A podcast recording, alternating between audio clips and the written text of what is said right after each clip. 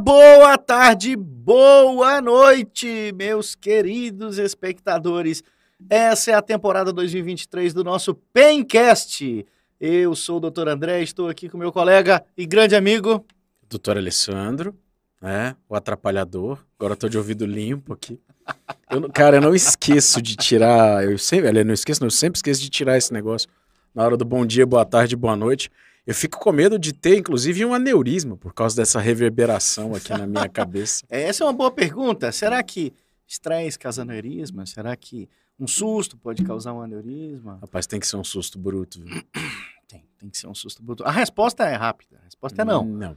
Mas se você tiver um aneurisma, Um susto pode te matar. aí é um susto perigoso. Você tem aneurisma, doutor? É que eu saiba, não. É, então a gente Eu nunca procurei. podia, como parte do a medicina do trabalho aqui da nossa Pencast Corporation, deveria fazer um exame seu para ter certeza, né? Que afinal de Ah. contas você se expõe ao risco toda a vida. Cara, esse negócio de ficar procurando é ruim, velho. Uma hora você acha. Esse negócio não presta, não. Bom, brincadeiras à parte, o tema hoje é AVC. Eu já ia falar AVC, cara. É aneurisma, Alessandro. O tema de hoje é aneurisma. Esse é um tema muito mais da esfera neurovascular, então hoje eu fico de orelha aqui. André, conta pra nós. O que, que é um aneurisma? É, antes de, de falar, é preciso fazer um disclaimer. Aneurisma é um dos assuntos que eu estudei muito no início da minha carreira, inclusive objeto de um, um- fellowship no exterior e onde eu fiquei alguns meses estudando esse assunto principalmente. É um é uma das partes da neurocirurgia que traz talvez mais repercussão, inclusive na sociedade. Basta a gente falar, por exemplo, três casos são bem emblemáticos. A gente pode falar do Louro José. Louro José, o querido Louro José, faleceu por um aneurisma roto. Ah, o Louro José ainda tá trabalhando. Na verdade, é. eu não me refiro ao papagaio, né? Me refiro ao primeiro que, por acaso, de tanto chamar Louro José, me falha o nome do, Do ator. do ator. Mas o- foi a ocorrência de um aneurisma cerebral, não só ele, mas, por exemplo, Sérgio Reis, o cantor sertanejo, Ah, mas Sérgio tá vivo ainda. mas nem todo aneurisma é fatal. Mas ele foi vítima de um sangramento que foi tratado, ele se recuperou, fora aqueles que não chegaram a sangrar. E aí a gente pode colocar pessoas, muitas pessoas famosas nessa esfera, desde. ahn, difícil falar, vai que um desses famosos vira para mim e fala que eu não posso divulgar o estado de saúde deles, mas como eu não tratei, pode ter certeza que tem pelo menos aí uns três ou quatro grandes nomes de Hollywood que tinham aneurisma É mesmo? Ah, sim, sim.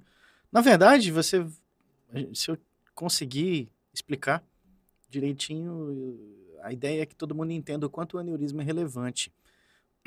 Vamos lá. Você falou em AVC. Não está errado. Um acidente vascular cerebral Parcialmente errado. é, né? é exato. Mas assim, a ruptura de um aneurisma provoca um sangramento intracraniano. E esse sangramento é um tipo de AVC.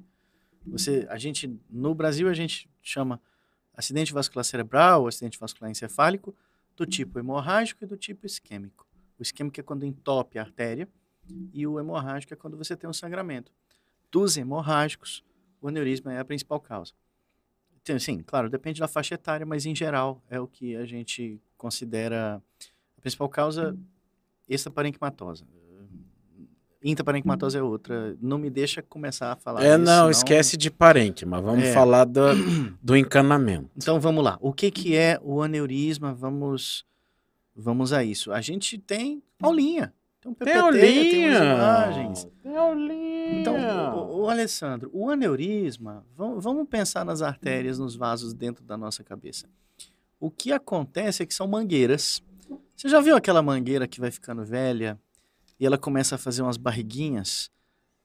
A- a- a- como se fosse assim um, um, um abaulamento na Mas eu sou PHD mangueira. em barriga. Então, pronto. Imagina então quando a gente lá era bem magrinho e hoje a gente tem aquela protuberância, aquela saliência. É, o aneurisma é isso. O aneurisma por enfraquecimento da parede da artéria. A artéria, que é um, um vaso onde você tem o sangue sob uma determinada pressão, ela começa a fazer uma dilatação naquele local. Você sabe como é que eu gosto de pensar no conceito do aneurisma? Hum. É igual quando você dá com o pneu na quina do meio-fio. Exatamente. Você cria uma zona de fragilidade no pneu ali, você faz aquele papo na lateral do pneu. Isso. Eu penso no aneurisma dessa maneira. A barriguinha, né, ali do, do pneu. Ah, Imagina que aquela barriga, aquela saliência do pneu vai crescendo de forma indefinida e não rompe. É, O que, que ela faz? Ela forma um saco. Ela forma que é a forma ma- a, a forma que a gente mais perigosa do aneurisma, que é o famoso aneurisma sacular, que é esse que está aí na ilustração. A ilustração mostra uma artéria que vem de baixo. Você vê a artéria é aquele tronco mais Então, grosso. Se né? a ilustração fosse uma pessoa, o aneurisma seria a cabeça.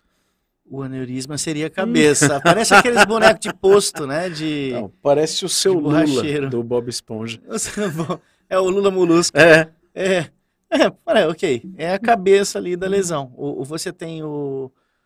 Você tem a, a artéria, e quando ela se bifurca, ela tem uma zona onde o sangue bate e dá mais impacto. Essa zona, se tiver enfraquecida, ela acaba dilatando com o tempo e forma ali aquilo que é apontado ali como o cerebral aneurisma, que é o aneurisma sacular. ali você vai ter uma alteração do fluxo né, sanguíneo. Você vai ter um negócio chamado turbilhonamento. Né? Esse turbilhonamento pode aumentar a pressão ali naquele local. A parede está fragilizada. Né? Dado o aumento da pressão, ela pode romper. Exato. Ela, ela vai fazer duas coisas, né? Vamos lá.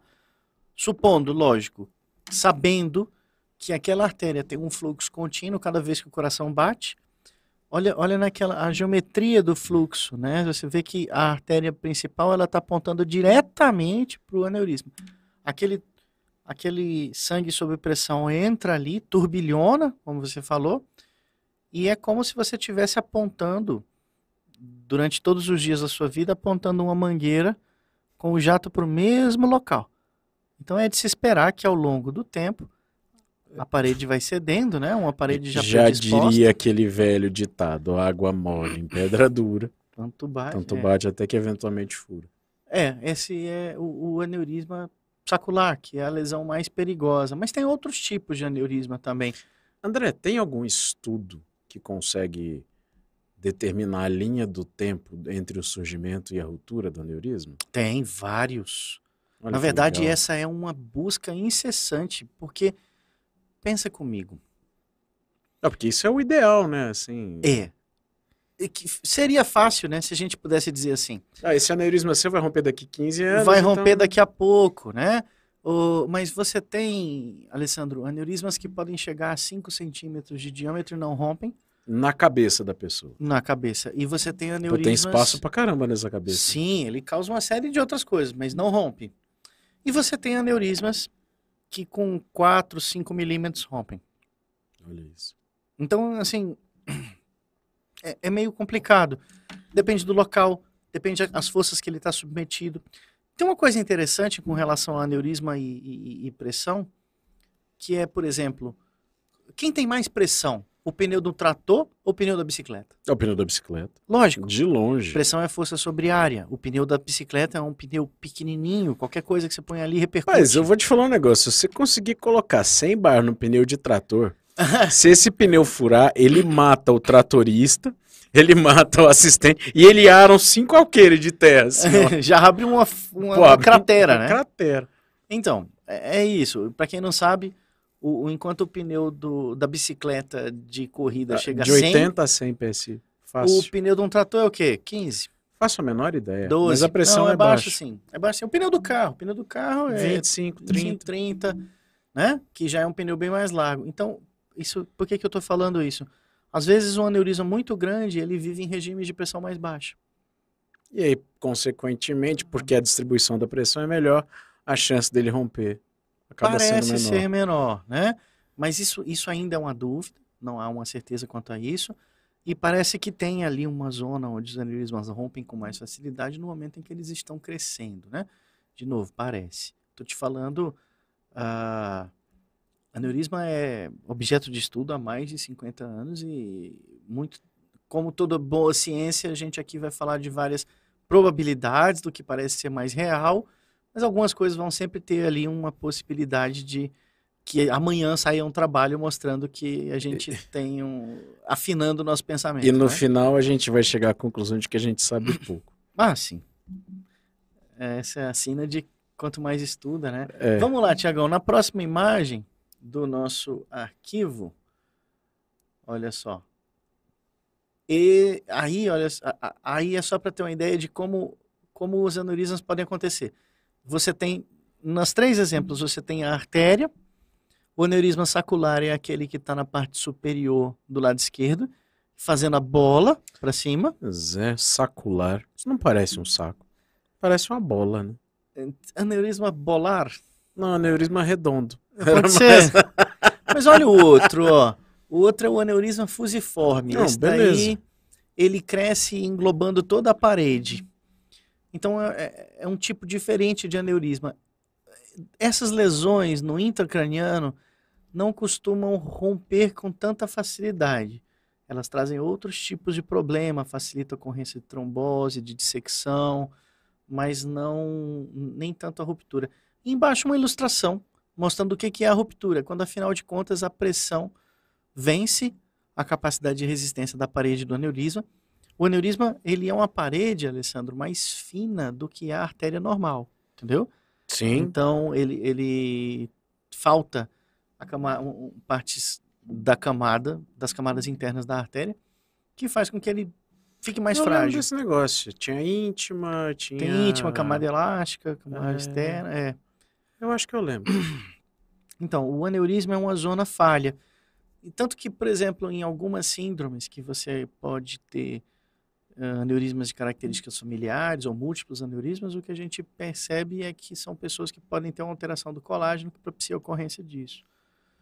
Ou seja, traduzindo, tem a parede da artéria mais frágil. Outra coisa que causa fragilidade para você poder ter um aneurisma, ah, as zonas de pressão por conta da, do hipertenso, por exemplo, você imagina aquele circuito das artérias ali dentro do cérebro e quando você, toda vez que você tem uma bifurcação ou você tem uma curva acentuada, você tem ali uma zona de pressão onde, onde gradualmente, né, a cada batida do seu coração ali vai forçando um pouquinho a artéria. É, tanto que o natural do ser humano ao longo da vida é que as artérias vão se alongando, né? Pelo, pelo Alongando ou alargando? alongando. O alargamento pode acontecer, mas o alongamento é certo. Às vezes ele não chega tanto a alargar, mas ele faz o que a gente chama de kinking. Ele aumentando o tamanho, ele faz curvas, né? Como um rio que, com o tempo, vai criando os meandros. É, isso aí é ruim porque dá turbilhonamento, né? Quanto mais Também. rococó tiver... Turbilhona, disseca, rompe a parede íntima, né? E as placas, as placas do famoso colesterol. Ah, esse As danado. placas ateroscleróticas, elas também produzem zonas de fragilidade na parede, que são áreas de risco. E é engraçado que essa fragilidade é uma zona que a parede tá dura, né? É, mas, É na, uma zona de endurecimento. mas é uma zona inflamada e, Não, com certeza. um... Mas é porque assim, a gente pensa que fica frágil porque fica mais fino, né? Não, na verdade ele tá endurecido. Na verdade, está endurecido. Aí tem um ponto... Você tem, na verdade, um ponto de fixação, porque é um ponto rígido, próximo, a, aí na proximidade, uma artéria supostamente normal que acaba mobilizando, hipermobilizando. Tanto, aí eu vou desviar um pouco do assunto, vou voltar a falar do sangramento e dos acidentes vasculares cerebrais, mas a, o- a maior parte dos acidentes vasculares cerebrais hemorrágicos é o sangramento que é dentro do cérebro, no tálamo, por aumento da pressão, e a esse sangramento a gente atribui como causa os microaneurismas de Bouchard, que são, com a pressão alta ao longo dos anos, as artérias perfurantes que vão para a região do tálamo, elas fazem 90 graus de angulação. Hum. E aí, com a pressão alta, elas acabam fragilizando e fazendo pequenas bolsinhas Literalmente na, na, na base. curva, né? Na base delas, elas podem romper e fazer o sangramento, que é o, o chamado o AVC hemorrágico, o, o, o- o derrame cerebral. Oh, eu tô vendo a próxima figura aqui da, da aula. Ela parece uma pintura de arte moderna. Por favor, Tiago, agora até eu fiquei curioso, porque Olha querendo lá. lembrar. Vamos lá. Olha lá. Então, isso aí é um aneurisma real, tá? O que você está vendo na imagem de cima é uma reconstrução tridimensional do, da artéria. Veja, vamos acompanhar assim de baixo, né? Você vê que a artéria ela segue para distante da imagem, lá na frente. Ela faz uma curva e volta. Você está olhando para o aneurisma, que é aquela. Essa artéria parece a minha mulher no supermercado e no shopping. Ela é indecisa. Ela vai, volta, ela vai lá no distante, aí ela volta aqui. essa, essa artéria, na verdade, ela sempre vai ter esse, esse tipo. Isso, isso, desde o começo a gente vai ver a artéria, ela, a carótida, ela faz essas curvaturas até chegar naquele ponto onde é a bifurcação. O que você está olhando ali, Alessandro, na imagem de cima, é o aneurisma formado. Você, ele, ele, você está olhando para ele, ele está olhando para você. Você consegue ver os. É, ele ele está parecendo o ET. Ele o tá olhinho do ET ali. Te enfrentando ali. É. E, e realmente é uma lesão para respeitar. E ali embaixo, a imagem de baixo, embora não seja tão bonita, não é aquela arte moderna que você falou, mas você consegue ver um. Parece um novelo de lã. É, é a molinha. É a molinha. Ah, Essa... filho, o ortopedista sabe identificar ferro no meio do exame. sabe identificar implante. Agora você ficou familiarizado com o negócio, né? Não, ali eu bati o olho e falei, ah, tem uma mola ali. Cara, isso é uma das maneiras de tratar o aneurisma, que é o tratamento endovascular. Basicamente, você, isso que a gente está chamando de mola, é, é um arame bem fininho, bem mole, que você solta por um meio de um catéter também bastante fino e ele vai se enrolando ali dentro. E no que ele se enrola, sabe aquele turbilhonamento que você falou? Acabou. Ele, ele controla aquele turbilhonamento, ele faz com que o sangue pare. Na hora que o sangue para, o que acontece com o sangue parado? Coagula. Coagula. Ele coagula e ele trombosa o aneurisma. Então, uma das maneiras de tratar o aneurisma, que é a maneira endovascular, você vai entrar com essa molinha, vai colocar ele lá dentro, e aí você, para todos os efeitos, você matou o aneurisma, você tirou ele da circulação com um serviço bem feito desse, você acabou, está tratado. Então quer dizer que o neurocirurgião endovascular uhum. ele bota arame na cabeça das pessoas. Ele bota esse tipo bem especial de filamento de metal. Então que... quer dizer que o neurocirurgião que vive zoando o ortopedista que bota porcas e parafusos Sim. trabalha com molas. Mas a elegância é outra. Vou te falar, meu bicho. A vida inteira esses caras me zoando na faculdade, velho. A vida inteira. Vocês são os marceneiros. Tá bom, vocês são os caras da suspensão. Ora, pois. Te falar, Continuando nossa aula de funilaria e lanternagem. Ave Maria. Temos a próxima imagem. Deixa eu mostrar para ele algumas aí que são bem interessantes. Essa imagem é bonita. Olha só. Aí, de novo, um aneurisma. Consegue perceber? Que aneurismão, hein? Esse é grande. Parece um rim. Você viu que ele está voltado inferiormente, né? É um aneurisma que está para baixo. Olha de novo aquela artéria que você falou, artéria indecisa. É, minha esposa no shopping. Vai, então, volta, vai, na verdade volta. é, é a carótida. Então,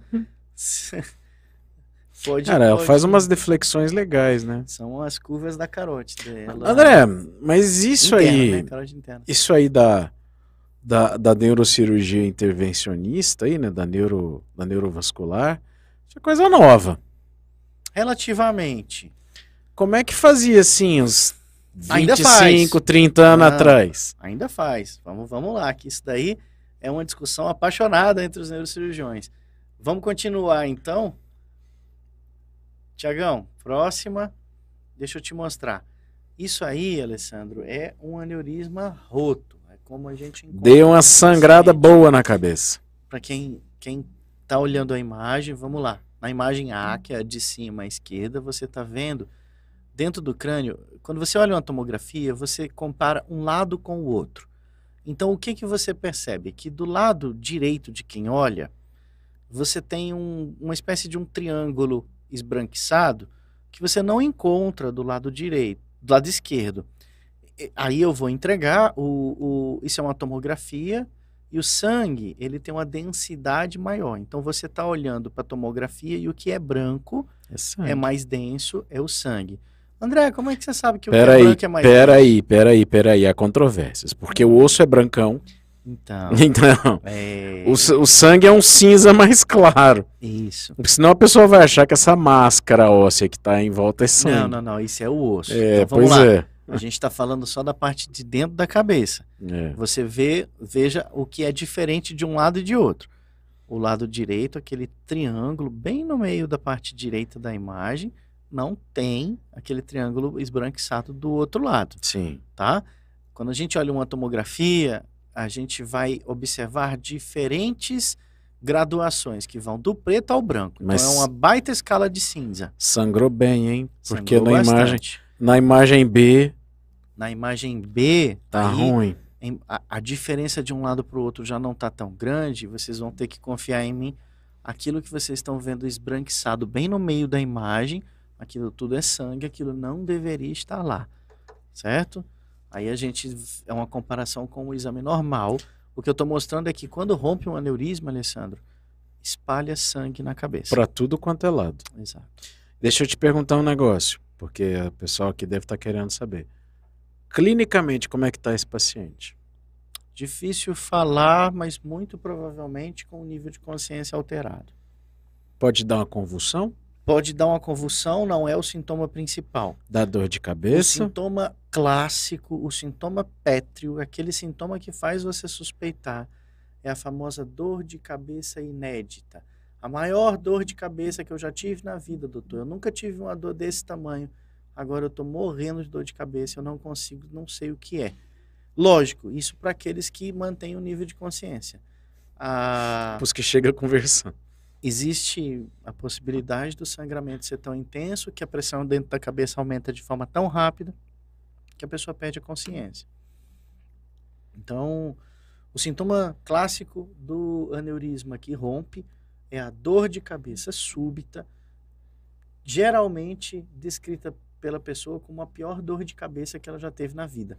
Outros sintomas aparecem juntos uma certa dor no pescoço, uma dificuldade de mobilizar o pescoço, a famosa rigidez de nuca, alterações visuais e outros sintomas que são comuns à ocorrência de um derrame, alteração da parte motora, alteração da parte sensitiva, hum, coordenação da face, Dificuldade Fala. de falar. tudo isso faz parte, né? Agora, essas outras fotografias aqui são outro exame. Que exame é esse? Pode, pode passar a próxima, Tiago. Não, a letra C. É, então, então volta nela porque eu não terminei de mostrar. Na verdade, o C ainda é o mesmo exame, a mesma tomografia, mas agora uma angiotomografia. Você injetou contraste nas artérias e você consegue ver a distribuição dos vasos dentro da cabeça. Consegue perceber a diferença do lado direito de quem está vendo para o lado esquerdo, Alessandro? Sim. aquilo que você está vendo na parte no, entre, o- entre a, a, a metade e o terço superior da imagem, na letra C, do lado direito é o aneurisma, do lado esquerdo é o lado normal. Esse é um aneurisma que ele, quando eu falo sacular, ele às vezes tem um formato que parece lembrar uma salsicha. Bem esticado, É, um dá- saco bem esticado. Dá pra ver bem aqui na, imagem, na, Né? na imagem D. Então, na imagem D você está vendo a mesma coisa de lado. E na imagem E, aí vamos lá. Olha com carinho, entende o que você está vendo, porque dessa vez, por conta da reconstrução, o aneurisma ficou situado do lado esquerdo, tá? É porque eu não te contei, mas Uhum. lá, lá, quando a gente olha para o lado direito da imagem, a gente está vendo a A esquerda gente tá do vendo paciente espelhado. porque a gente está olhando de baixo para cima. E quando a gente pensa que está olhando uma fatia, né, um corte transverso, a gente sempre acha que está olhando de cima. Não, você está olhando de baixo. E aí, quando você está olhando de baixo, dá para entender que aquele é o lado esquerdo do paciente onde tem a lesão. E ali na reconstrução, agora de fato você está olhando de cima, porque dá para ver o assoalho do crânio. Você vê que o formato realmente é sal, salpingiforme. Salpingiforme. Mais uma palavra pro bingo de palavras esquisitas. esse, esse é o aneurisma ah, desse caso da ilustração. A gente trouxe imagens de internet, eu me privei de trazer qualquer tipo de caso que a gente já tivesse associado a ele. ah. Né, assim, há motivos, né? ah. Vamos lá, Tiagão, próximo. Até porque, Alessandro, olha aí, ó. Olha Olha lá. só. Olha lá o esquema da mola na cabeça do A paciente. gente vai perguntar assim: como é que eu faço, doutor, para tratar o aneurisma? Já entendi que ele não é bonito. Como é que eu faço para tratar? Então, hoje, basicamente, você tem duas técnicas de tratamento. A técnica que você colocou como sendo a mais moderna, mais atual, é essa. É, eu já vou falando logo, fazendo um disclaimer. Você tem duas técnicas é, e, embora a técnica endovascular tenha avançado de forma galopante nos últimos anos, não dá para eu falar assim, essa é a técnica de preferência ou essa é a melhor técnica. Não. Os aneurismas acontecem em diversas posições, diversos tamanhos, cada um tem suas características. A decisão sobre o melhor método de tratamento depende de uma série de, de fatores. Alguns deles eu tenho muito claros na cabeça, outros têm um, é uma área cinzenta, e não é raro a gente ver neurocirurgiões experientes com barba e cabelo branco se degladiando em um congresso a respeito de eh, um caso ou outro em que você acaba, acaba sendo polêmico qual o melhor método para tratamento, sabe? Bom, enfim, voltando a esse caso, a gente tem duas coisas que o endovascular faz para o tratamento do aneurisma. No número um, é aquilo que você falou, ele está soltando uma molinha, tá vendo ela se enrolando dentro da lesão? Sim. Essa, esse é o tratamento com a embolização. Você coloca e, e, e tampa e ele fica, como eu vou dizer, isolado da circulação. Ele trombosa e pronto. Agora, o tratamento número dois, olha só que interessante. Ele está pondo uma mola, mas essa mola, ela que parece aquelas molas de amortecedor de carro, né? Uh, com um tamanho muito menor, uh, ela ela estava, na verdade, reforçando a parede da artéria e quem vai coagular é, é, é, é, na parede do, da molinha, acontece uma coagulação de tal forma que é como se você pusesse um tubo interno à artéria. Esse é o famoso stent. Stent de fluxo. Farmacológico. Esse é o stent de fluxo. Não, é diferente. Não é a mesma coisa do stent do coração. Olha só. Esse é o stent de fluxo. Qual é a função dele? A função dele é uh, mudar o fluxo sanguíneo porque quando você muda o fluxo sanguíneo, aquele material que está dentro do aneurisma também para. E quando ele para, ele coagula, ele trombosa e eventualmente epiteliza. Olha Ou seja, só. acabou a lesão do mesmo jeito. Acabou do ponto de vista funcional. Ela não faz parte mais da circulação. Como é que ancora esse stent aqui? Ele, é, ele expande um pouco. Quando você coloca ele na posição, uhum. ele expande e ele fica na posição. Entendi. Entendeu? Próximo. Eu tenho um monte de slide para te mostrar aqui. Ah, essa é a técnica que eu vou chamar de clássica, convencional. O que, que é isso, doutor André? Você, você tem um aneurisma, você faz uma cirurgia, onde você abre o crânio, olha o cérebro, disseca o cérebro, que é uma palavra bonita para quando o neurocirurgião sabendo o caminho, afasta, afasta um pouquinho daqui, afasta um pouquinho dali. Joga miolo para cá, joga miolo para lá. Pra lá. Pô, de repente, tá ali no meio, né? E você enxerga o aneurisma e coloca isso que está bem destacado, no, bem, bem no, no, na, na imagem, que é um clipe. Isso aí, Alessandro, é assim. É um, uma, uma é um, é um arame torcido de tal forma que ele, que ele tem duas perninhas. E essas perninhas estão sempre fechadas. Certo? E elas fecham com uma pressão muito forte. É um arame virgem. Um arame virgem com a perna bem fechadinha. Aí você tem, naquela dobrinha que tem atrás, você usa um, uma pinça, uma espécie de um alicate, Sim. que quando aperta ali, a perna do clipe abre, você coloca na parte de baixo do, do aneurisma e solta. Na hora que solta, ela volta a fechar. E aí vamos, você clipou o aneurisma. Aí você clipou o aneurisma. Então, vamos pensar comigo, tem um monte de variável nisso daí. O tamanho do clipe, a, grosso, a espessura dele, o material do qual ele é feito. Uma artéria, ela no, na pessoa normal a pressão é quanto? 12 por 8. Já aconteceu de sair clipe voando na sala? Assim, não, não assim, plaque, não, porque o encaixe é muito preciso. Mas às vezes que não está montado, você quer colocar e o clipe sai, e, ah, e E é quando porque, o clipe cai é no porque a chão? pressão dessas porcaria aqui é grande, né? É grande, é onde eu ia chegar. Vê só. Você vai operar, às vezes, uma pessoa que a pressão normal é 120. 120 milímetros de mercúrio já é uma pressão razoável. Mas às vezes você está operando um freguês que fez o aneurisma com 190 de sistólico, com 200 de sistólico. Então a, a pressão tem que ser grande. Aí, um clipe pequeno, às vezes, não dá a pressão suficiente na ponta. Você tem que usar um clipe maior.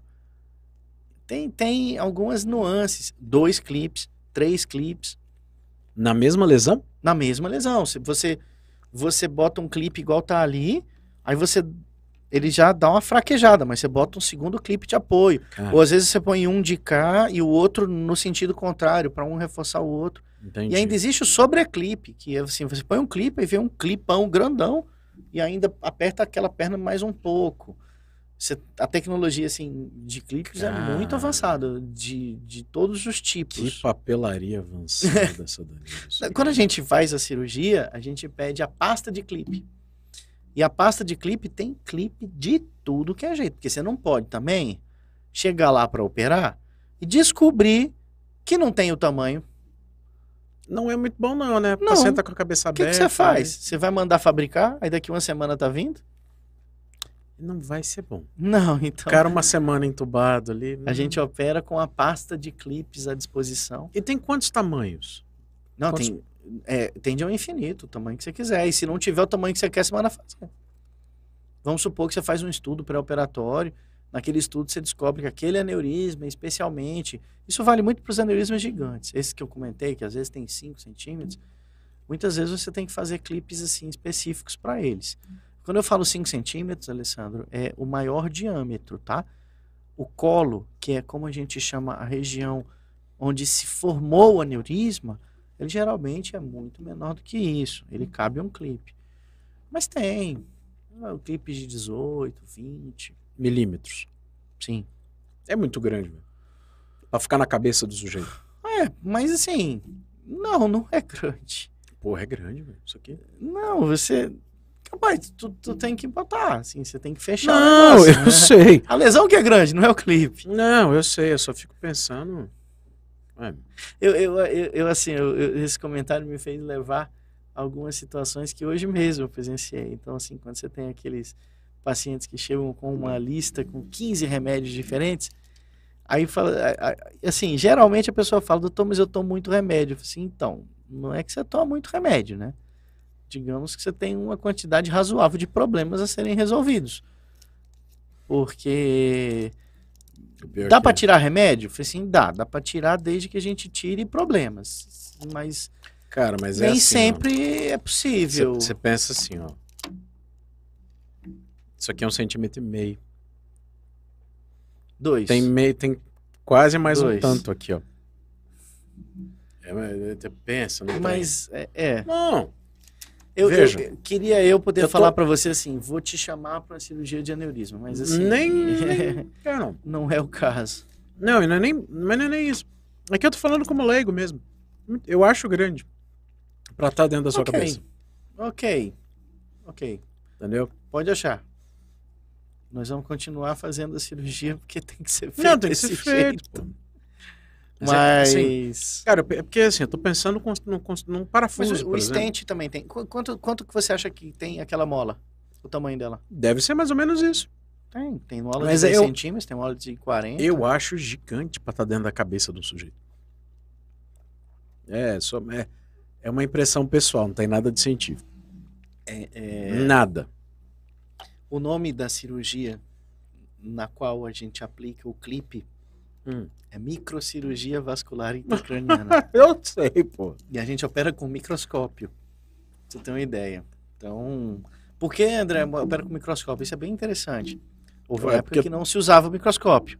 A taxa de mortalidade era muito maior. Ah, Tanto de A vaso que tem ali, ué, tá? Com o microscópio você é mais cauteloso, você enxerga as lesões, você consegue ser mais. É, Você não tá sob efeito do Dunning-Kruger, né? Você não tá vendo as coisas. é, é, não tô vendo, não existe, existe. né? Não, não, não. Agora você tá vendo, né? Excelente. Microscópio é o anti-Dunning Lógico, né? ué. É. Dou-te é- conhecimento. Aí, aí, aí eu te falo, pensando ainda nesse contexto. Imagina, é uma microcirurgia. Cara, micro 2 centímetros é uma coisa macroscópica. É gigante. Mas acho interessante, assim. É, Como não faz parte da minha rotina, não é o grosso dos aneurismas, né? O grosso dos aneurismas é menor, aqueles que acabam operando é menor e, e mesmo os que são embolizados ou que faz o stent de inversor de fluxo, eles também são... a pessoa usa menores. mais a embolização ou usa mais esse stent de fluxo? Ou depende do aneurisma? É, muito, muito boa a sua pergunta. Eu acho que depende também. Sempre vai depender do aneurisma.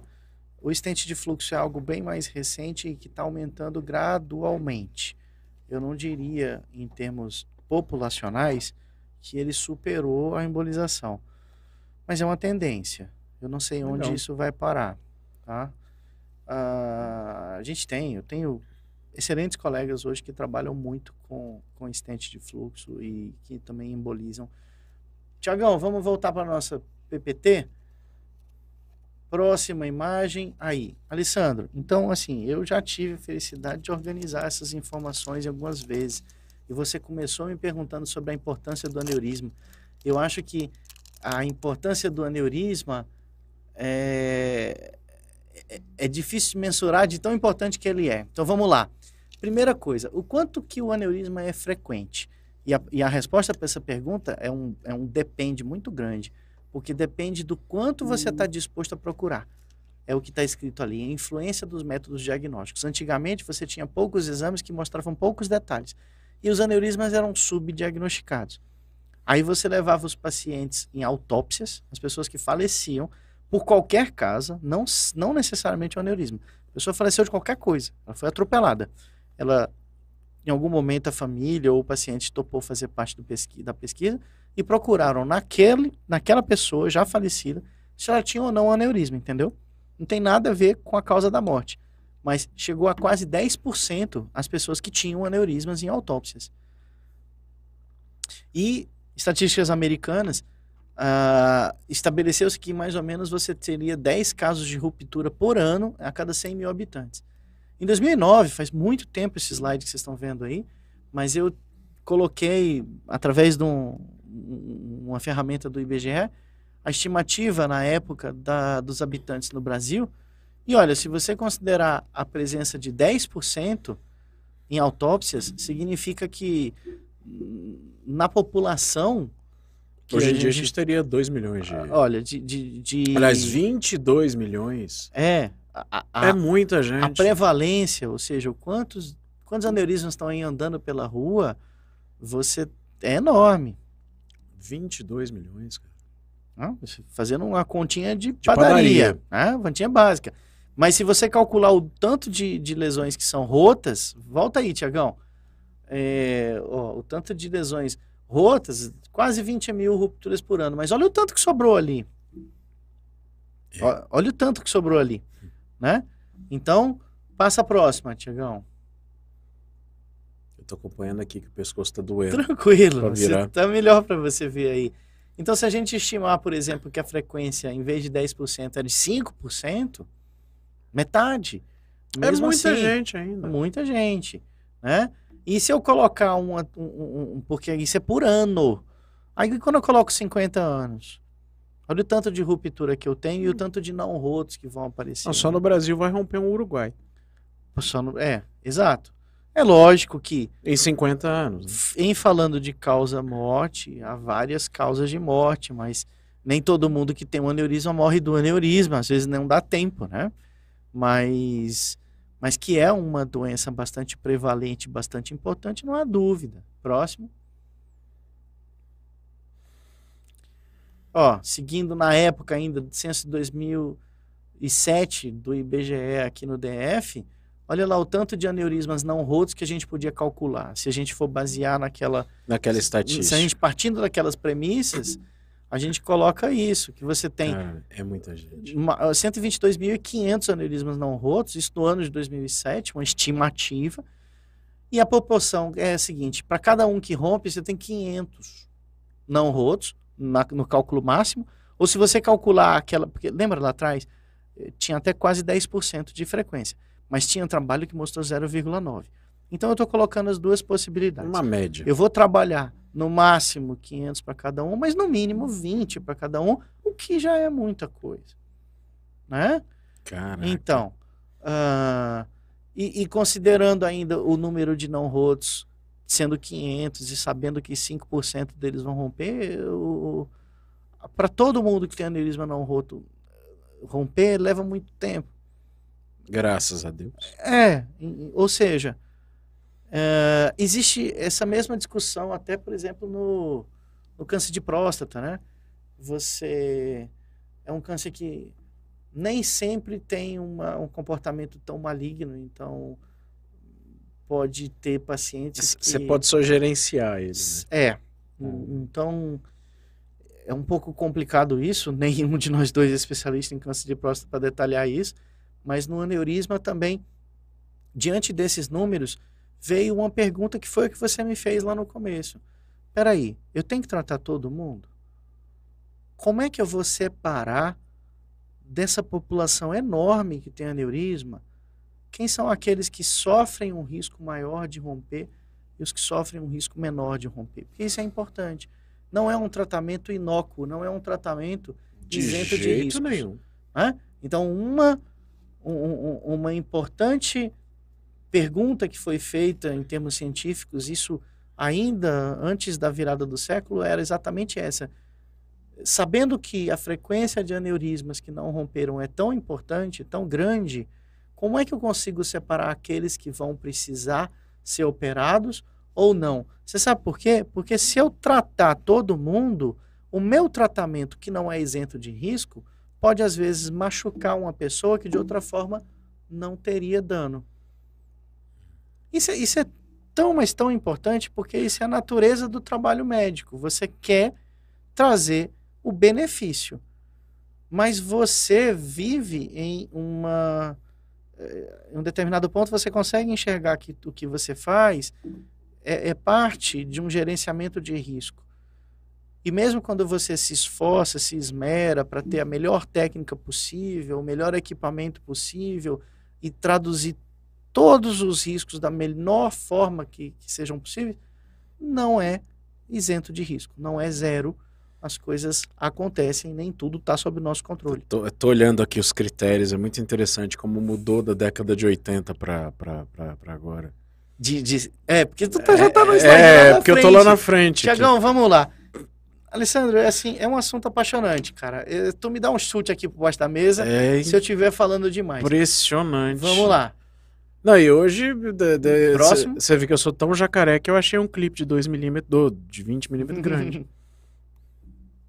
Próximo aí. Eu adoro esse slide. Porque você não sabe aquele aneurisma, o que que ele é. Quem que tá camuflado. Entendeu? Você tem um leão escondido na mata, você tem uma cobra enrolada nas pernas, mas você tem uma borboleta que parece outra coisa, que não vai te fazer mal. Você tem um cachorro que tá dormindo. Você sabia que eu tinha uma borboleta dessa? Você tinha uma borboleta. Isso já me Dessa. impressiona. Não, existe uma explicação razoável. Por pra isso. favor. Você saía com ela no Não, pra ela fazer xixi não, no, no tadinha. pátio do prédio? Quando eu ganhei a borboleta, ela tava morta. Calma! Por favor, explique. A minha mãe trabalhava no departamento de entomologia Ah, da universidade. e lá eles têm aos milhares, tudo quanto é tipo de inseto, montado. E eles renovavam o estoque dos insetos. Quando eles iam renovar o estoque, eu pegava os que eu achava mais legais. sério? Sério. Então eu tinha uma caixinha de inseto. Mas não dá pra falar que era empalhado, né? Mas eles estavam desidratados e montados. E tinha uma borboleta dessa, a gente chamava ela de bruxa. Você, como eu, cresceu frequentando a universidade. Dentro da né? universidade, é uma desgraça. eu, eu andei muito em laboratório de entomologia, peguei aquele pulsar e saí correndo no Ah, corredor. Quem nunca? Quem nunca laçou a cabeça do irmão com um pulsar daquele? Obrigado, Xande. Obrigado, Adri. Vocês contribuíram para o meu crescimento e eu espero ter contribuído também. Nossa, era muito legal, cara. Bons tempos dessa borboletinha aqui. Tá vendo? Então, é, é- é isso que esse slide quer dizer. Co- como é que você vai reconhecer quem é a borboleta, quem é o leão que está camuflado? Eu vou olhar para aquela lesão, eu vou olhar para aquele aneurisma, o não roto, né? E como é que eu sei que eu preciso tratar. Como é que eu, rapaz, eu vou tratar porque isso aqui é um leão. Então, não se preocupe, isso aqui é uma borboletinha, isso aqui não vai fazer nada. Mas eu, eu acho que a, a primeira. Acho que o primeiro parâmetro que o ser humano usa é o tamanho, né?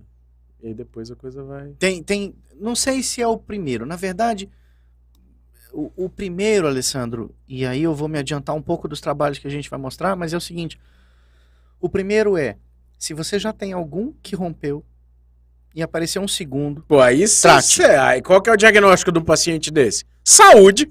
O cara Pronto. sobreviveu a um aneurisma então, roto. é. Até porque eu realmente não lembro se essa estatística vai aparecer, mas assim, de forma clássica, a gente divide um terço. Um terço são os que sobrevivem ao evento, um terço são os que falecem no local, e o outro terço são aqueles que saem com sequelas. Então, é, ninguém quer que o aneurisma rompa. Isso é, assim, fundamental. Próximo Hoje, hoje trabalhar com, com aneurisma é muito mais multidisciplinar do que já foi, é muito mais apaixonante do que já foi, tem muito mais informação. Graças a Deus é assim, né? Sinal de que a gente consegue, como humanidade, caminhar para frente. E esse artigo aí? É, De original 1988, paper. É, esse daí é o seguinte, esse Deve é ser um artigo muito clássico. Sim. É, é- é quando você começou a querer entender isso que eu falei para você. Como é que eu sei? Olha só, aneurismas intracranianos não rotos. É, uma avaliação do risco de ruptura baseada nos dados epidemiológicos e clínicos. Então você começou a olhar, por exemplo, aquela pessoa que tem pressão alta tem mais risco, aquela pessoa que tem diabetes tem mais risco. Quem que sangra mais? É o homem, a mulher, é a idade de É homem ou 60 mulher que sangra anos, é- mais? Em geral, mulher. É mesmo? Em geral, mulher. Porra, tadinha das mulheres. É. Próximo. Quer dizer. Ah, tadinha das mulheres. É, mas é porque É. assim, Olha lá. por um lado é bom pra nossa classe. Mas veja só, olha aquilo que você falou. Tipos diferentes. Se você tem um múltiplos e pelo menos um tá roto, já identificou. Então, se Ó, você se você tiver muito- aneurismas múltiplos e pelo menos um roto e você tá no primeiro terço, saia de casa e jogue sai- na já cena. trata tudo. Né? Não, É, joga na cena e vai tratar o Vai resto. tratar o resto. Não rotos. Tem o tal do não roto simples e tem o não roto múltiplo. Aí o não roto múltiplo, você tem que olhar com mais cuidado do que o não roto simples. Tamanho. Será que o tamanho interfere? Lógico, tamanho interfere em tudo na vida. Parece lógico pensar, mas vem duas perguntas. Primeiro, isso é de fato verdade? E segundo, se isso for verdade, qual o tamanho a partir do qual eu tenho que me preocupar? Hum. Vamos responder essa pergunta. Guarda aí, não deixa a bola cair. Size matters. O que foi percebido foi isso que você falou. Quanto maior, maior o risco. Então, nesse trabalho lá antigo, já se determinou uma frequência crescente. Quanto mais aneurismas, né, nos múltiplos, maior a chance de sangrar. Quanto maior o tamanho É da muito lesão, comum ser múltiplo. maior. Não, não é tão comum, a mas não é raro. Ah, eu, eu, eu vou ficar em Você 30%. não respondeu a Não, eu vou ficar pergunta. em 30%, Tá. porque não é raro. Raro seria 1%, do, menos que isso, né? Não, não é raro. Nada, se eu ganhasse 30% das vezes na loteria, era Não é raro. maravilhoso. Não é raro. Seria- Se você ganhasse 30% da loteria e jogasse na loteria, a loteria ia pagar 50 reais, ia pagar 30 Hum, reais. Nada, eu só ia jogar de tempos em tempos. Você só ia jogar nos 30% pra acertar, né? Vamos lá, Tiagão. Aí entende tudo de estatística, Eu né? adorei. Nossa, aqui- piada bosta. Esses dias eu estava lembrando, em caso, o termo que a gente usa para quando a frequência de um determinado evento é muito, é muito alta. Hum, O termo clássico no Pencast é a dar com pau. exatamente. Então, próximo, Ou para um baralho. para um baralho. A gente, a gente leva o Pencast para casa, tem jeito não. Então, em 1988, olha que interessante. Apesar de você esperar 10 casos de ruptura para cada 100 mil habitantes por ano, apenas 4 foram diagnosticados em 5 anos. Ou seja, eles Aí seguiram era um a problema de população... diagnóstico. Não. Veja, ele está ele tá diagnosticando Ah, os não. rotos. Tá. E ele percebeu o seguinte, que você não que você via menos paciente roto do que você deveria ter. Foi quando ele conseguiu entender que tinha uma pista aí que falava assim, cara, não é todo mundo que rompe, não é todo mundo que sangra. Tá? Não teve diferença se. Bom, isso aí foi do trabalho na época, depois isso veio a cair por terra, tá? Mas o, o recado é que você, para você decidir se opera ou não, você tem que se basear numa taxa confiável de risco anual de, sang de sangramento. Nesse trabalho, essa taxa sem estratificação, quer dizer, sem pegar aqueles que têm mais risco ou menos risco, pegando todo mundo no bololô, no geralzão, foi 2% ao ano. Comparando nós, que somos velho, com o Thiago, que é novo. Tudo. Todo mundo tá no mesmo barco. Você não é Bota sadio, aí, não, viu? você só é novo, tá? Mas é pra, pra estatística aqui. É, não a contou, mesma né? coisa. Então, olha só, diferenças entre gênero, idade, se é múltiplo simples, se teve ou não hemorragia antes, qual o tamanho. Aneurismas. Tem uma pegadinha com aneurisma que é o efeito flat tire, que é o famoso efeito do pneu murcho. Hum. Quando você dá o diagnóstico do aneurisma roto e você mede o tamanho, ele está necessariamente Menor. igual ou menor do que ele era. Então, Ah. às vezes você pega um aneurisma e fala assim: Poxa, esse aneurisma sangrou e ele tinha 5 milímetros, mas você não sabe se cheio ele tinha 10. Entende? Então, esse efeito é um efeito que confunde.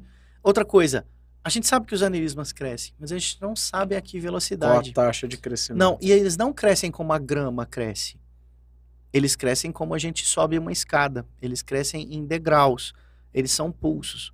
Então ele tá ali, aí ele, tum, cresce um pouquinho. Tum, cresce um pouquinho. Ah, ele Entendeu? faz esse barulhinho? Quando faz esse barulhinho, a pessoa tem Eu uma tenho cefaleia. Quase certeza que sim.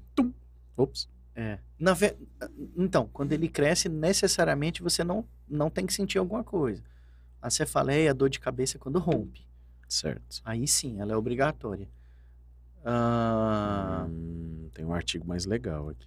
Olha só, então, Alessandro, tentando responder a sua pergunta, lá atrás, ó, desde 1966, a gente percebe que alguns trabalhos foram começando a colocar tamanhos críticos. Então, size matters. Size matters. E aí, que size? E aí, esses aí. O problema é o intervalo de confiança, Pode né, entre passar o 5 e 10 próximo. milímetros. Ah, são Você tem uma margem trabalhos. de 100%.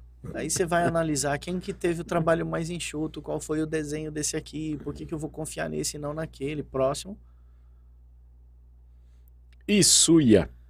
Esse é um trabalho clássico. Sabe aqueles trabalhos que, assim, são, são, são muito, muito, muito, muito marcantes, assim, marcam época.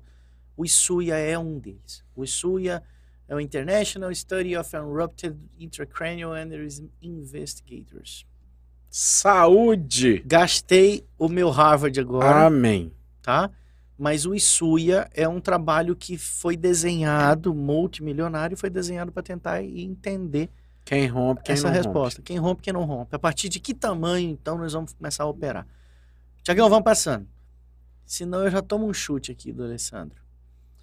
Então ele pegou, tinha um braço que era retrospectivo, ele foi atrás de entender olhando para trás, separou os grupos, que eram o grupo que já tinha sangrado em algum momento e o grupo que não tinha sangrado em nenhum momento.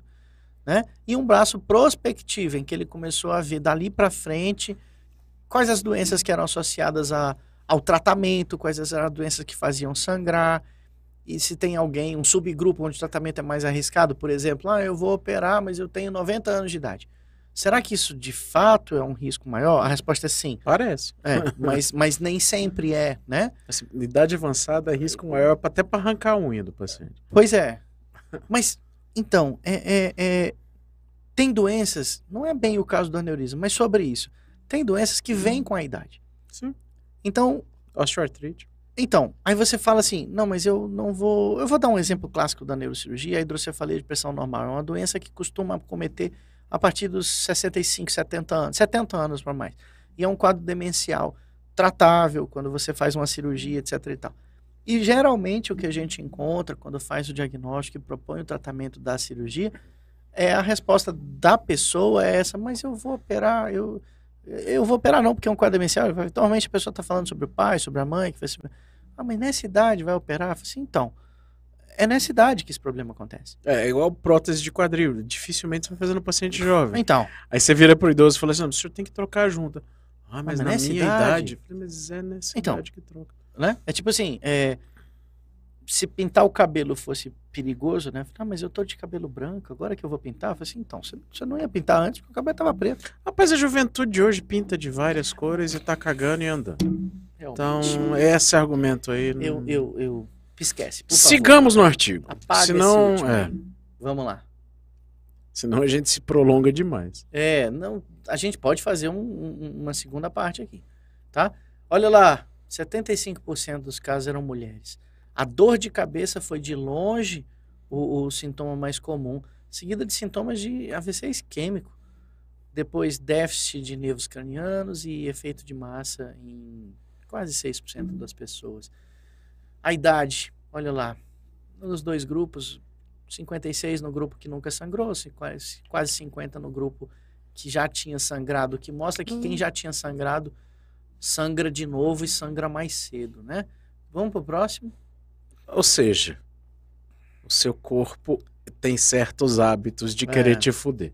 Já sangrou uma vez, É. vai sangrar de novo. É E provavelmente num espaço mais curto de tempo. Vamos para a próxima? É uma fragilidade mesmo, né? Ó, aí mais coisas, olha aí, ó. Fumar. Esse povo que fuma. Olha só, olha só. Ainda que em 31% dos casos não houvesse informação disponível sobre tabagistas, quem fuma em relação a quem não fuma teve um risco bem maior e quem já tinha sido fumante já não Cara, é pior do que o tanta coisa. hipertenso. Puta merda. É pior do que o hipertenso. Caramba. Vamos pro Nos próximo. dois, né? Nos no dois prospectivo e no, restro... e no retrospectivo. É. Nessa época em que foi publicado o braço retrospectivo do Isuya, Cara, ele só perde pro uso de contraceptivo. Em mulher no prospectivo. É, o é. resto ele é o pior. isso é as mulheres, né? Se eu for considerar homem aí na história. Puta, então se a mulher fumar e tomar anticoncepcional, f- Sim, sim, sim. beber, Sim. fumar, beber, tomar anticoncepcional, Sim. mulheres do meu coração. Sim. Vocês não querem um AVC, nada de pito, nada de cana, viu? E nada de anticoncepcional. Camisinha, bota, encapuza o marido lá. Tá tudo certo. Eu não vou traduzir isso para termos epidemiológicos. Tá lindo. É- O que eu vou fazer? Assim, Cara, Ok, que usar loucura. anticoncepcional aumenta o risco de você ter uma trombose intracraniana, assim como aumenta o risco de uma doença vascular, que é o aneurisma cerebral, por exemplo. E se você não entendeu, escuta o que o Alessandro falou aí. Camisinha. Odil de cobre. Resolve do mesmo jeito. É. Esses dias saiu uma foto no jornal do menino nascido agarrado no No Dil. Dil. Vai chamar Dilson o menino, né? Dilson. Vamos pro próximo, vai. Então, assim, não, volta, que eu não li esse destaque que eu coloquei.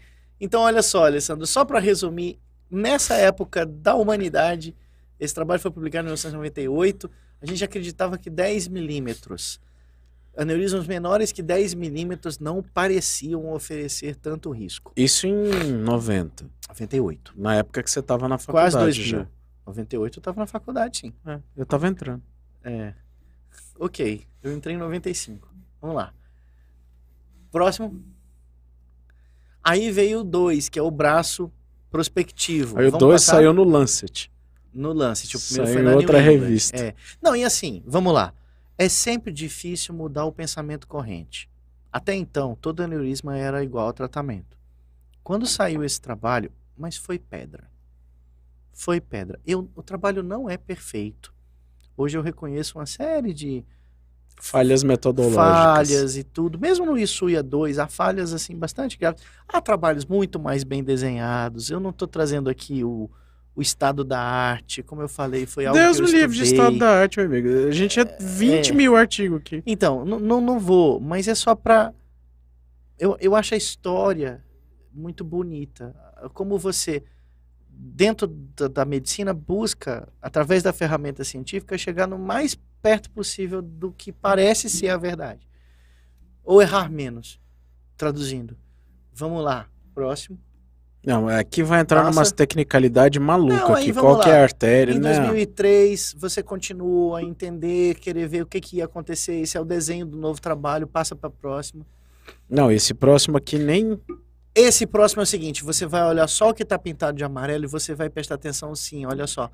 Lá que tem size of aneurysms, o tamanho dos aneurismas, quando eles eram de 2 a 7, a taxa de sangramento é, foi menor do que no grupo de 7 a 12. É isso que você vai entender, Tá, tô vendo. aqui. tá? Você tinha 1049 no no surgery para 635, 126 que foram para o surgery. 7 a 12, 399 eram no surgery e os que foram tratados dá quase mil. Então essa proporção serve para quê? Para te mostrar o seguinte, olha, no grupo de 7 milímetros para baixo, eu meio que não precisei tratar de metade. Entendeu? Aí tem outras outras características. É, quando é da carótida interna, quando é da artéria cerebral média, quando é do topo de basilar, essas frequências parecem que mudam também. Vamos lá. Próximo.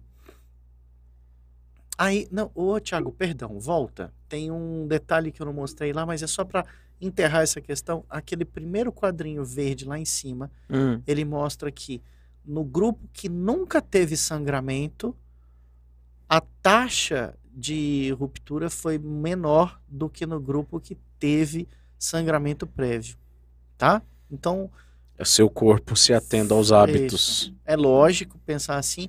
E a gente está falando, gente, olha isso.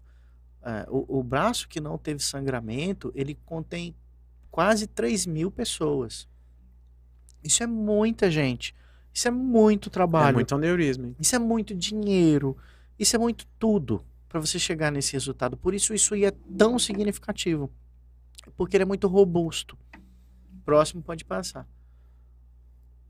Mesmo com todas as críticas, ele, ele é um trabalho que impressiona. Isso é entre 1998 e 2003. Tá, então assim, Não é tão discussão- longe, né, de hoje. assim. Oi? Não é tão longe de hoje. Não, não é, não é. Para o que a gente está conversando, realmente não é. A idade é fator de risco para morbidade do procedimento. Ela não é fator de risco para ruptura necessariamente. Então o velho tem o mesmo risco de ruptura. Aparentemente, segundo esse trabalho, Legal. sim, ok? Mas o problema é o seguinte: quando você opera, quando você trata, eu vou usar o termo tratar, porque aí tanto faz endovascular como. Quando você opera a partir de uma certa idade, o risco começa a ser maior. Uhum. Tá?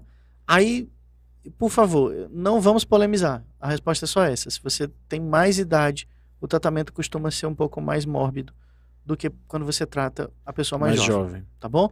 Você sabe que. Há discussões sobre, ah, mas se eu tratar desse jeito com endovascular ou com Ah, vascular e tal, se for na minha mão, potato, se for na mão dos potato. outros, não vou entrar nisso, Não. ok? Então Você sabe lá. que quando eu tava na faculdade, a gente perdeu uma, uma, uma- uma contemporânea, não era da faculdade de medicina, mas a gente tava no básico, né? Então todo mundo convivia ali, todos, todos os cursos. A gente perdeu uma colega de básico por conta de um aneurisma. Rompeu? Rompeu. E aí foi exatamente essa história, dor de cabeça inédita. É. Aí foi deitar pra descansar, porque a cabeça tava doendo. É uma história que se repete. Próximo. Pode passar, Tiago. Aí, pronto. Então, aí vem várias discussões, né? Mas eu vou resumir o- o- os grandes achados do, da segunda parte do Isuia. Foi exatamente essa. Pacientes que não tinham sangramento anterior, que tinham menos que 7 milímetros, o risco de ruptura é tão baixo que torna difícil você melhorar a história natural. Então, assim, não justifica você operar. Outros pacientes que têm um risco mais elevado, que são os aneurismos maiores de 7 ou que têm histórico de sangramento, esses aí tem que tratar, né? Mas você sempre tem que considerar o quanto que o seu tratamento machuca. Porque essa é a conta. A Sim. balança é essa. A balança é o quanto que a doença faz mal e o quanto que o remédio faz mal. E você não tá machucando o leito da unha, né? Exato. É só a cabeça, né? É só a Então, cabeça, não, é o assim, cérebro. É. Ou seja, você põe numa balança. Se o remédio é mais pesado que a doença, não toma o remédio. Justo. Então vamos lá. Então é essencial para a decisão é entender qual é o grupo do paciente, se tem ou não sangramento, qual o tamanho do, do aneurisma, o local, quer dizer, parent artery é a, a artéria através do qual, a- da da onde o aneurisma se formou, onde ele se formou, e a idade, se tem menos ou mais de 50 anos. Próximo, Tiagão. Tiagão. Aí, olha só, aquele conceito que eu te falei, que a gente começou a procurar mais coisa. Não, peraí, não tô contente com essa história de 7 milímetros. Você viu que já baixou, né? Era 10 Era milímetros 10, no primeiro, baixou para 7. 7. Aí, começou a fazer uma relação entre a profundidade do aneurisma e, e, e, o tamanho do colo, que é a parte da onde ele se origina. Porque neurocirurgião não sabe fazer outra coisa se não comparar, vocês começaram a achar que o aneurisma era uma hérnia. Base pequena, altura grande, é, base grande, altura pequena. Extruso, né? É. Aneurisma migrado. Eu tô para ver o aneurisma migrado. Pode passar a próxima, Thiago. Mas e aí? Quando... Outros detalhes, olha só. Vamos ver como que é a espessura da parede. Vamos ver qual que é o diâmetro do que é a parte externa. E vamos ver o diâmetro da parte interna. Oh, é, é, eu acho tão legal esse trabalho. É, é, é a hipótese do cubo do diâmetro. E é um Nossa. modelo matemático para você calcular qual a parte do aneurisma que vai romper próximo. Rapaz, é, as pessoas sentam em cima do problema para tentar achar uma solução, cara. É, um, Ou para complicar, né? Quase sempre, né? Quase o, sempre. O cubo do diâmetro do problema. Ó, esse, agora esse tem aqueles ah. caras que são assim o, o papa do assunto, são aqueles caras que têm uma luz diferente. Esse senhor é o James Olsman, o famoso Jim Olsman, que eu já tive a oportunidade de escutar pessoalmente. Fantástico, cara fantástico. E nessa época ele começou a escrever vários editoriais em que ele começava, ele analisava todos os trabalhos e colocava. E assim, ele colocou as coisas de uma forma muito racional. Então, basicamente, você tem dois tipos de pacientes com aneurisma não roto que vão aparecer no consultório. Você tem aquele que é o paciente que tem que não tem história de sangramento, né? E você tem aquele que que, que não tem história de sangramento, com achado incidental, ele fez um exame, descobriu que tem ali um aneurisma, um exame de qualquer todo. E você tem um paciente que tem sintomas progressivos, que, é, que tem uma dor de cabeça persistente, piorando, tem diplopia, perda visual, paralisia do nervo. E a pergunta dele era: o que, que eu recomendo para toda essa turma? Qual é o tratamento? Vamos lá, Tiago? Então, a gente tem que entender que o risco aumenta quanto maior a lesão. O risco varia provavelmente de 1% a 2% ao ano. Baixo. E uma conta grossa é baixo, mas em 10 anos o risco sobe para 10 a 20. Tá. Fatores elevam o risco: cigarro, gênero feminino, a idade e o tamanho. Aqui ele colocou a idade como risco para sangramento. Tem alguma controvérsia, mas ele colocou. Uh, e aí, como é que você vai pensar qual é o risco do tratamento? Aí você tem que pensar, considerar a morbidade, principalmente cognitiva. Alguns aneurismas você faz cirurgia e o paciente pode sair sem ter uma sequela motora, por exemplo. Ele continua mexendo o braço, mexendo a perna, continua tendo a sensibilidade normal, mas o raciocínio não está mais aquele. Tipo o Nelson Piquet quando sofreu o acidente, ele mesmo fala: eu fiquei um segundo mais lento. Isso. Tipo o Nelson Piquet, tipo o próprio Felipe Massa. Felipe Massa. Massa perdeu massa encefálica? Nossa, Massa, o Massa fez uma fratura exposta, né? Intracraniana, quando o Rubinho pregou uma peça nele, né? Literalmente. Literalmente. Ele foi. Então, assim, ele, ele mesmo fala. Ah, foi uma ele, fratura ele exposta. Sentiu... Foi, foi operado. É... Ele se sentiu diferente depois. Eu não sei até qual a extensão da lesão. Não tenho como saber, nem, nem. Mas o que eu quero dizer é o seguinte: quando é uma lesão, por exemplo, que afeta o lobo frontal do cérebro, muitas vezes você, você não está falando de perdas objetivas como ah, uma é força menor. Comportamental, né? Mas uma lentidão de raciocínio, uma lentidão de cálculo ou às vezes uma alteração. O, o duro é frontalizar demais, né? É, é a famosa frontalização. É. Né? Frontalizar, para quem não entende, é você surtar. Se ficar doidão, é, cê, cê sai... ficar muito agressivo, você sai um pouco do eixo. Não vou dizer que você sai da casinha, mas você bota um pé para fora, né? Não tem gente que bota um M-corpo, né? Pode, ah? é, é, é, é, também. Sai! Próximo, vamos lá. Aqui, qual é o significado de um grande número de aneurismas rotos menores que 7 milímetros? Essa era uma das críticas grandes ao Isuya. Falou assim, peraí, você falou para mim que menos de 7 não rompe, mas aqui, ó, esse aqui rompeu e tem menos de 7. Esse aqui rompeu e tem menos de 7. Ah, esse aqui rompeu e tem menos de 7. Que chatice. Então, aí você tem, o que que você pensa? O aneurisma murcha, né? Não tem... Eh, o aneurisma murcha, por outro lado, histologicamente falando, você não tem ainda uma certeza de quanto que ele murcha. A localização dos aneurismas, parece que em algumas localizações ele é menor e rompe mais, mas isso daí não, não, não, não, não colou muito também. Então, o tamanho em si pode não ser tão importante do que a, a- razão entre o, entre o tamanho do aneurisma e o, o vaso que origina ele. E isso é importante porque às vezes você tem crianças com aneurismas. Então você está falando de 7 milímetros, mas 7 milímetros no adulto é uma coisa. E se você fala de 7 milímetros no aneurisma é raro, mas você tem criança com Ah, 8, isso, 9 anos isso com é igual, isso é igual tumor de dedo. No Ah. adulto, um tumor de um centímetro, ok. Numa criança é, uma monstruosidade. Então começou a ter um conceito de que o tamanho pode ser um pouco relativo. Próximo. Hum, Eu tô interessado no final, que é os guidelines. Isso então, aqui- vamos lá. Já, já chegamos nos guidelines. Essa conversa ela vai longe. Esse guideline que eu estou trazendo é um guideline antigo. Aos colegas médicos, especialmente neurocirurgiões, a minha intenção não é atualizar e trazer um up-to-date. Povo do reino do Olimpo da medicina, também conhecido como neurocirurgia. Estamos abertos a críticas e a haters, tá? Vocês podem postar os guidelines mais recentes aqui no vídeo, não tem problema nenhum, beleza? Pronto. Muito obrigado, meu amigo. Mas aqui a gente está trazendo é o conhecimento de 2008, quando saiu esse trabalho no Neurosurgery, foi muito bom a gente poder ter, assim, uh, aneurismas sintomáticos estão geralmente na carótida interna, mas nunca são menores que 3. Na época, a, a resolução dos aneurismas trazia muita dificuldade para que fosse menor de 3 milímetros. A resolução dos exames, das ressonâncias e mesmo das tomografias. Então era uma sensibilidade difícil, menor que 3 era muito difícil até de descobrir. Hoje você descobre com mais É, facilidade. hoje os Uhum. métodos de imagem estão mais. Sim. Aí uma tomografia de crânio simples, seguida de anjo, ela mostra esse, é- é- era o que era recomendado para você investigar se tinha um aneurisma. Ah, vamos passar para a próxima.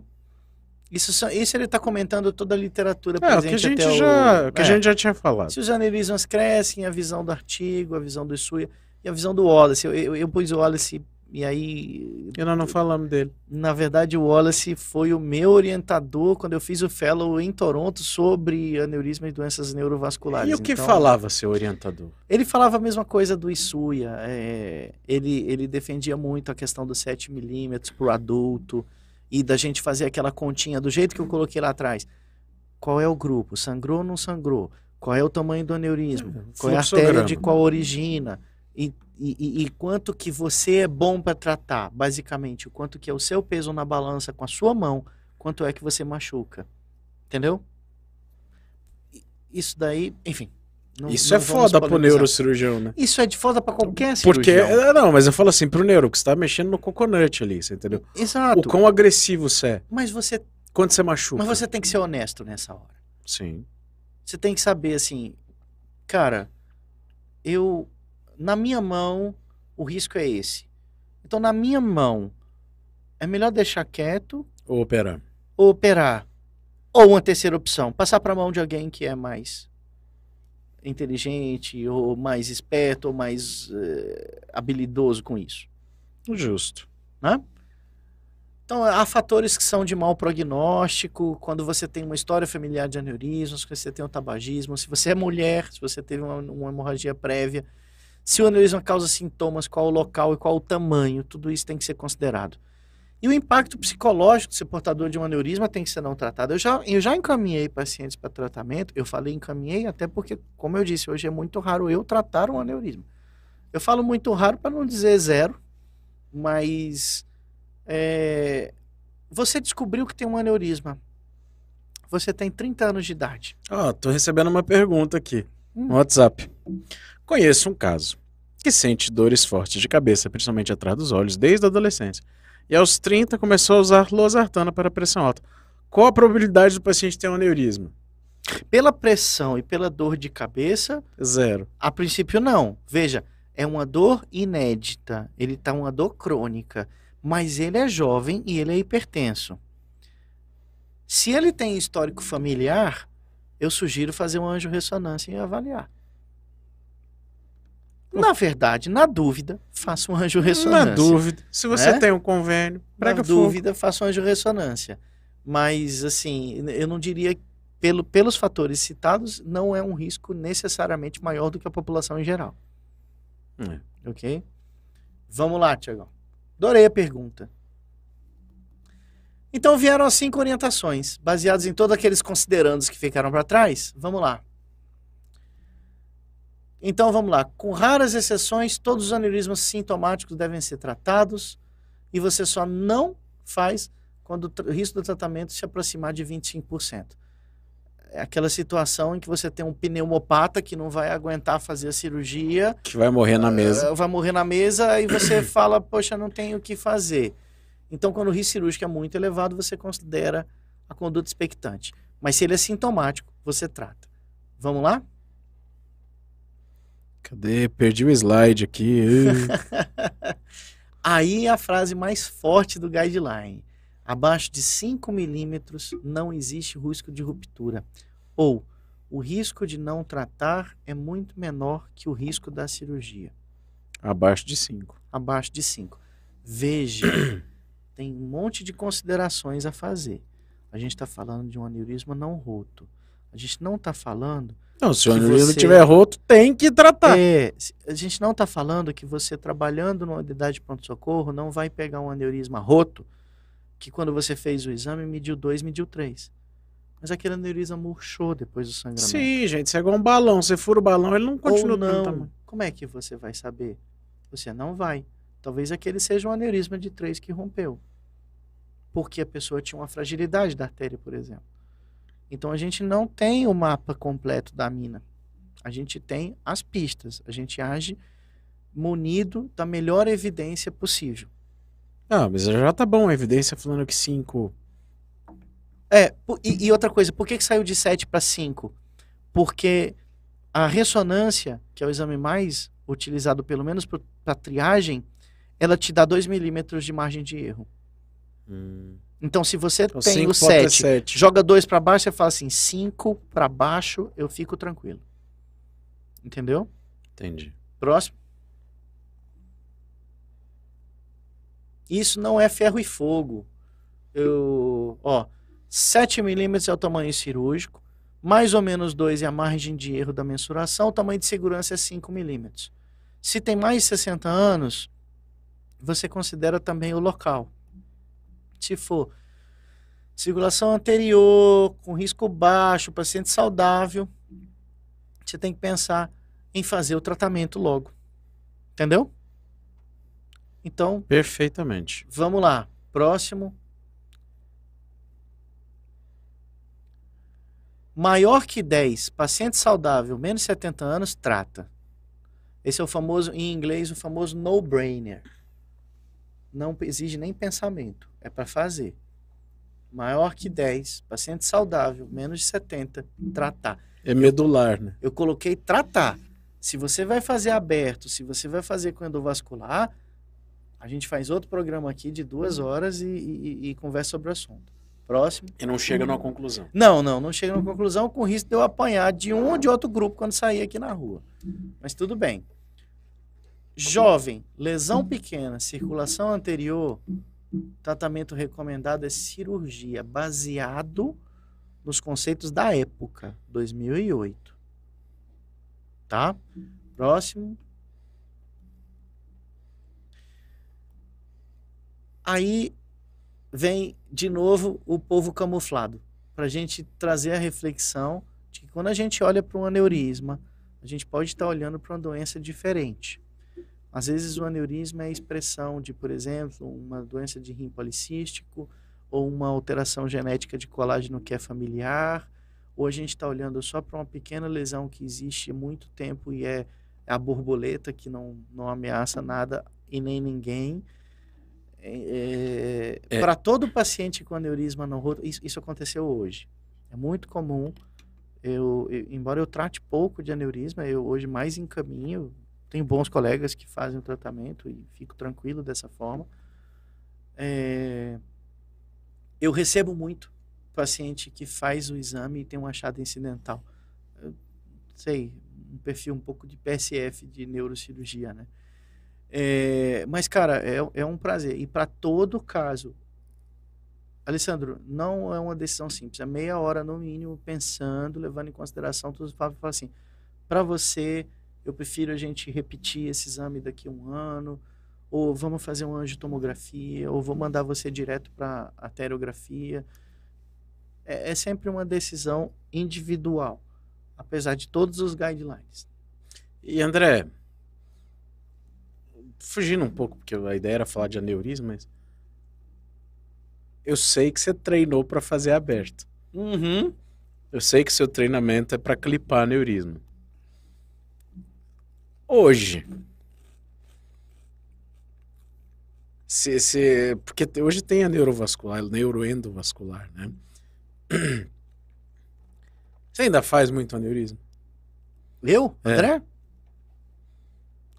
Eu acho que desde Não. que eu te conheço, você operou um Tá. ou dois. Talvez dois. Talvez Ah. dois. Clipou. Sim, mas eu cheguei a operar três por semana. Ô, louco! Vamos lá, Alessandro. Eu fiz o meu fellow, eu vou chamar de fellow, embora tecnicamente não seja, em vascular, é, em 2006, Cara, três por semana. em, em Toronto. É, eu fiz em, em 2006 em, em Toronto. Ah, é, era uma época em que a endovascular estava se tornando cada vez mais presente, inclusive no serviço público. E a endovascular, ela traz uma vantagem muito grande em relação à morbidade. E também tem uma questão que, mesmo que você- pode discutir como você quiser entre neurocirurgiões, o quanto você está sendo justo, honesto ou não, mas assim, você como paciente, senta na frente de um paciente, do- do- de, um, de um neurocirurgião que fala, eu vou abrir a sua cabeça, eu vou colocar um clipe.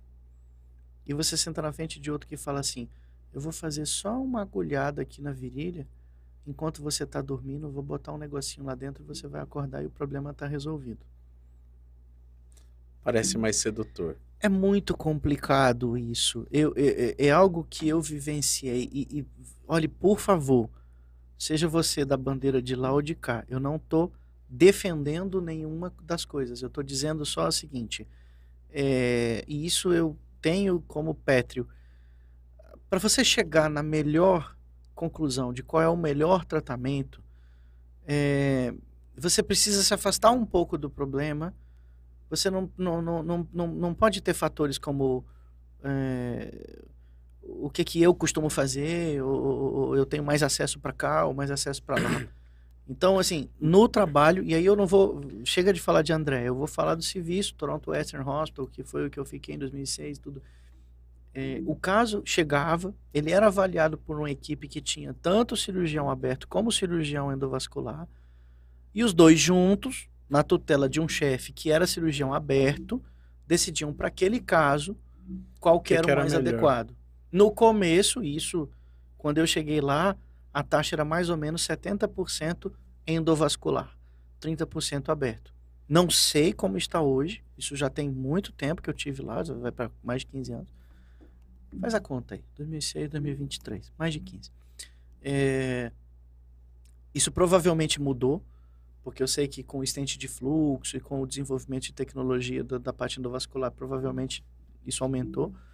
Mas assim, não há uma resposta que é definitiva. Mas ainda tem indicação que é absoluto. É aberto e pronto, acabou. Tem, tem sim, tem. Dependendo do local, dependendo do jeito do aneurisma, a pessoa não consegue chegar lá e colocar a mola, pelo menos não de forma segura. Aí você faz aberto.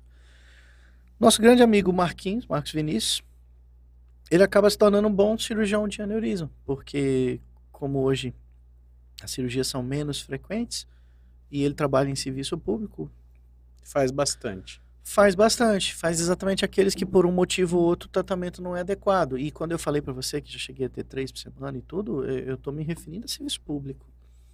E realmente a frequência é muito alta. Interessante. Muito bom. Legal, né? Muito É um bom. assunto apaixonante. Eu tenho muitos motivos para me Pô, identificar legal. com o, o assunto. Legal. Eu hoje fiquei de orelha, porque Comendo cebolitos aqui. comendo cebolito, atrapalhando a gravação. Mas é isso aí, acho que temos um programa. Terminamos aí, Thiago? Mas o? Thiago, coitado, tá dormindo. Tiagão ali tá morto de sono, a gente tá aqui. E ele ainda vai sair hoje que. Não vai nada. Ó, É Ah, nada! tô te falando. Ah, eu sei. Eu sei. Chega é aniversário. Aniversário primeiro. Que legal. Dia 8. Por falar em aniversário, minhas queridas filhas, parabéns. A gente não gravou segunda-feira porque foi aniversário delas. É isso aí. Meus bebês, vocês moram no coração cheio de colesterol desse velho aqui. Feliz Ai. aniversário pra vocês. Alessandro. tá? Um beijo da Maiara. Colesterol, cigarro, cara, Bebida. bebida. Mas eu malho. Então pronto. Eu, tento, Eu ó. não vi malhar ali, hein? Gente, tudo É. na vida, tudo na Ele vida malha. é equilíbrio. É um pouco de salada e um pouco de droga. E tá tudo certo. Você entendeu? É droga legalizada, álcool, tabaco. Assim, ok. Eu tô aqui pensando o seguinte. Eu só vejo você malhando quando a gente tá gravando o Pencast, Uhum. você fica falando mal de mim. É a hora que você malha, é isso? Não, filho, você tá doido. Inclusive, hoje eu tenho que pedalar pelo menos 15 quilômetros. Senão daqui a eu não passo na porta do estúdio. Você sabe qual tem sido meu spot no fim de semana? Desde o dia 1 de fevereiro? Não. Procurar o cometa. É, tem um gasto calórico violento, né? Você quer dar algum recado? Não, obrigado. Estamos de volta. Temporada Ó. 2023 do Pencast com muitas novidades. Eu queria agradecer a todo mundo que teve a paciência de nos aturar aí. Desejar uma semana abençoada para todo mundo, tá? E é isso aí, fiquem com Deus. Grande abraço. Valeu. Tchau.